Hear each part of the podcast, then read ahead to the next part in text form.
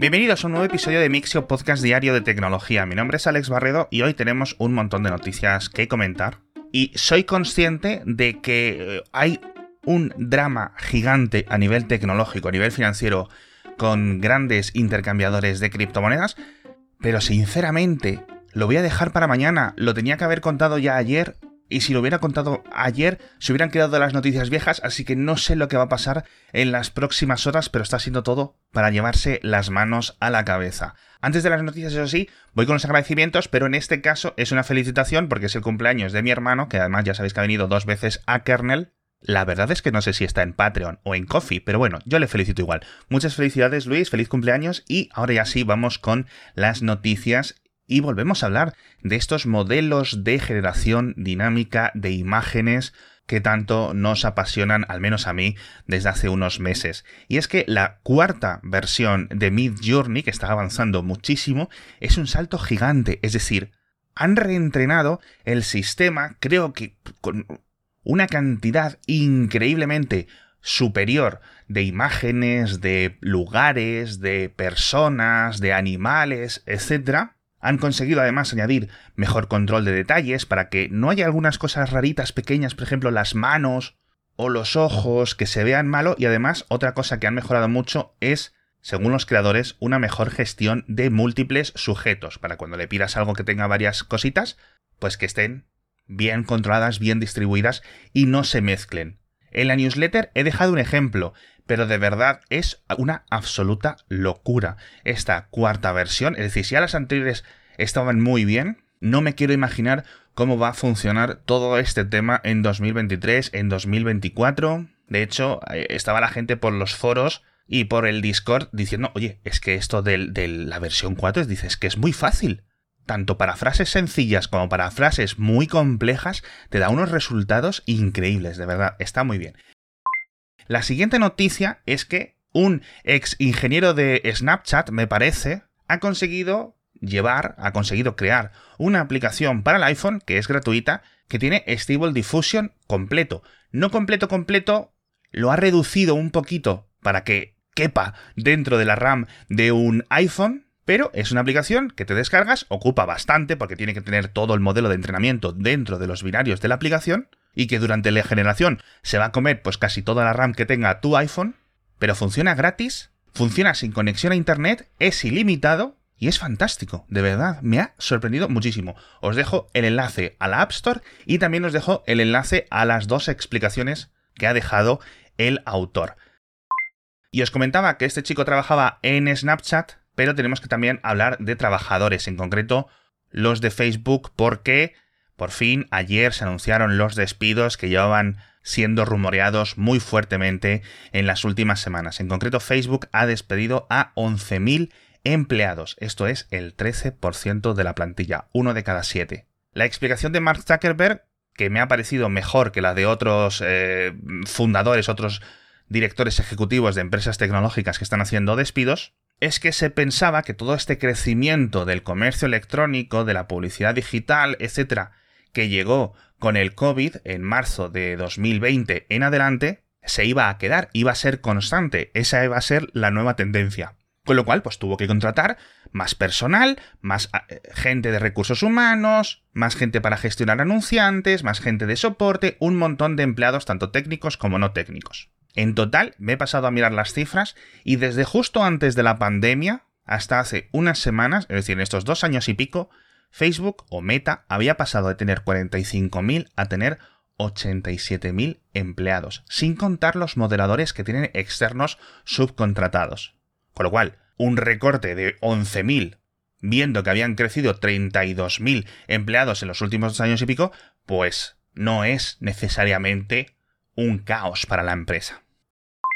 Hablando de despidos, en Twitter ya no, pero sí vimos ayer un poquito de caos con el sistema de verificaciones. Ya sabéis que lo están intentando cambiar y ahora va a haber dos tipos de verificados. Los verificados que tienen la plaquita azul porque es un político o porque es un embajador o porque es un youtuber famoso o lo que sea, y la gente que pague el nuevo sistema de suscripción de Twitter Blue. Entonces, para distinguirlo, ayer durante unas horas aparte de tener la verificación azulita, había una segunda verificación en gris que ponía oficial. Salieron los artículos de prensa comentando este cambio, etc. Se levantó Elon Musk y dice, he ordenado a mis subalternos que eliminen esto. Y segundos después desapareció este cambio. Decidieron de deshacer el push de producción en el Git y el sistema de verificado que había vivido durante 2-3 horas quedó deshecho. Lo que sí está ocurriendo es que, claro, la gente ya puede comprarse un verificado por 8 dólares. Entonces mucha gente lo está utilizando para trolear. Algunos de estos falsos verificados, por decirlo así, que me han hecho bastante gracia, es gente que se lo ha puesto a una cuenta simulando ser un creador de videojuegos y se han puesto a anunciar que iban a lanzar no sé qué videojuego o no sé qué otro. Y claro, la verdad es que da un poco el pego, así que a ver cómo evoluciona esto porque puede ser, puede ser complicado. Lo que no es complicado, de verdad, y os lo digo sin ningún tipo de pudor, es nuestro patrocinador de esta semana, que es Blue IU, complemento de seguros sanitas que tiene muchas novedades, muchas ventajas, tanto de innovación tecnológica como de teleasistencia en los tratamientos. Os estoy contando todo esto de su nuevo servicio llamado Cuida tu mente, y una de las funciones que tiene Blue IU que más me gustan es que su aplicación es bastante completa.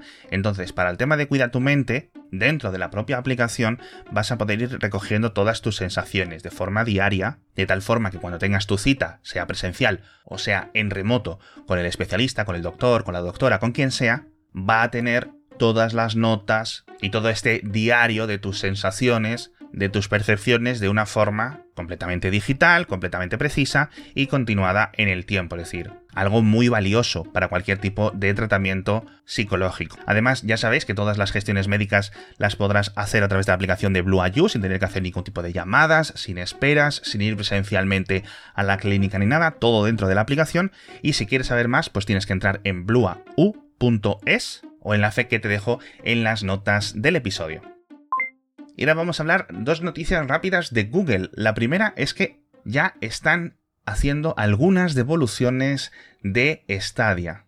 Es decir, que hay personas que compraron algún videojuego o el pack original de Stadia y están recibiendo ya el correo de Google indicando los procesos para conseguir la devolución del dinero.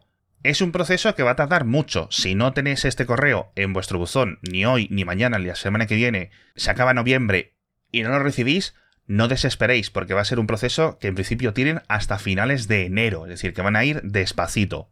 Pero bueno, es importante saber que ya están llegando los correos para ir viendo cómo evoluciona y si es fácil recibir la devolución. Y la segunda noticia de Google es que ha lanzado su aplicación de VPN para Windows y para Mac. Funciona igual que en otros sistemas y obviamente pues va a estar limitado a los abonados de Google One de este sistema con múltiples prestaciones, este pack que ofrece Google. Una de las partes curiosas de este VPN de Google es que no va a funcionar con un, un VPN como por ejemplo el de NordVPN, que fue nuestro patrocinador hace un tiempo. No va a permitirte cambiar el país de salida, el país a través del cual sales con tu canuto de Internet. Siempre va a intentar encontrar un servidor de salida cercano y local a tu conexión. Es decir, tienes la parte de la seguridad, tienes la parte de la privacidad, pero no tienes la parte de ese cambio ficticio de localización que muchas personas pues, pueden utilizar para acceder a diferentes servicios online. Por cierto, en el tema de la privacidad estaréis diciendo muchos, ostras, ¿y Google no analizará todo el tráfico?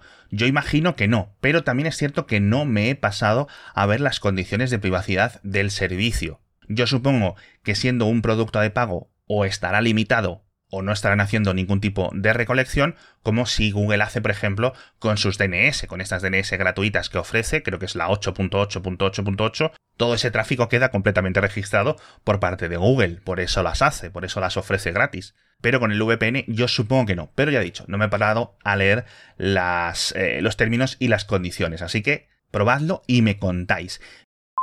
Y ahora vamos a hablar de ingeniería de tres tipos con lo que vamos a acabar el episodio. Lo primero es que Volkswagen por fin confirma definitivamente al 100%, requete confirmado, que va a construir la fábrica de baterías en Sagunto, en Valencia, en España.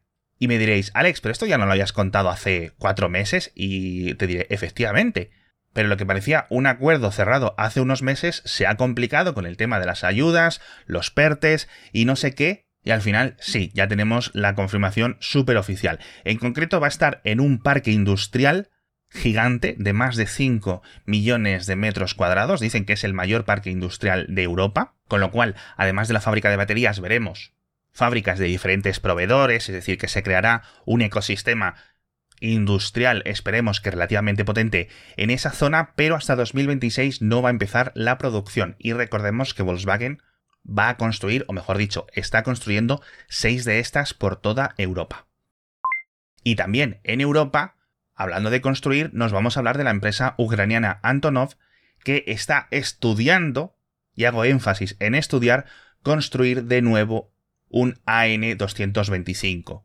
Después de que el último, o el único, mejor dicho, que había construido en la historia de este modelo del avión más grande del mundo fuera destruido y bombardeado en la invasión de Ucrania. Dentro de la empresa estiman que utilizando las piezas que hayan quedado o las partes que no estén dañadas de este modelo, utilizando también algunos recambios, algunas piezas de un segundo modelo que nunca llegó a finalizarse hace años, podrían tener aproximadamente el 30% del avión listo. Pero claro, faltaría el otro 70%, para lo cual piensan que serían unos 500 millones de euros, que esto es una pasta gigante, y yo no sé si será realmente efectivo, una forma eficiente de gastar un dinero para un avión que apenas tiene desempeño, que hay algunas cosas que se necesitaba ese tipo de avión tan gigante, pero no te vas a gastar años y años de ingeniería y 500 millones de euros o lo que acabe costando para tener un avión que lo saques del hangar una vez cada dos años, sinceramente. Pero bueno, vamos a ver en qué queda la cosa. Yo imagino que esto seguramente acabará en un museo o en varios museos.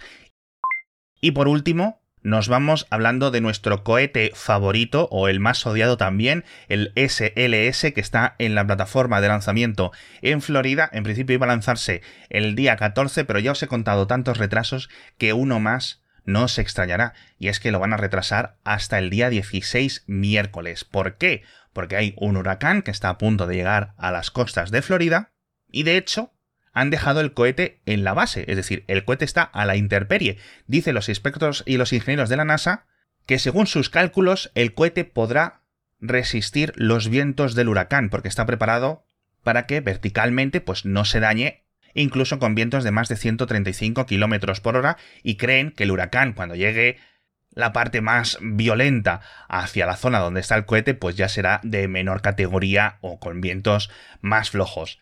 Yo sinceramente cruzo los dedos, toco madera, todos los conjuros que recuerde, porque sinceramente no me quiero imaginar si tengo que estar yo aquí el domingo, el lunes o el martes contándose en el podcast que el huracán, después de años y años y años del cohete, lo ha tirado, lo ha destruido, porque es que de verdad me tiraría de los pelos. En fin, Muchísimas gracias a todos por estar conmigo un día más y nos vemos mañana con más noticias de tecnología. Recordándoos que os contaré el tema este dramático de las criptos y un montón más de noticias. Hasta pronto.